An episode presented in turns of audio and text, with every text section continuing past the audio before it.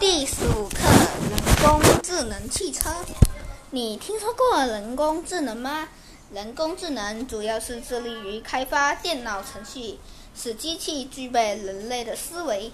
这种新技术发展到现在，人机对弈、智能家居、同声传译等产品如雨后春笋般层出不穷。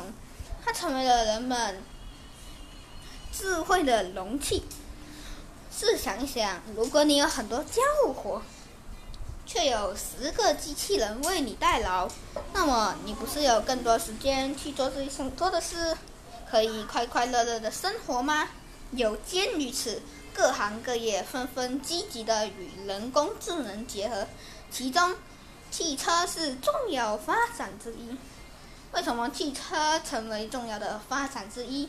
原来，汽车这个被称为改变世界的重要机器，却也给人们带来了居高不下的车祸事故。人工智能如何在汽车业帮助人们降低车祸率？它可以扮演什么角色？通过在车辆上安装辅助驾驶系统，可以及时掌握车辆信息及行驶状态。可以自动判断车辆当前是否存在超速、违规等现象，同时还可以通过安装红外摄像头对驾驶员的驾驶状态进行智能识别。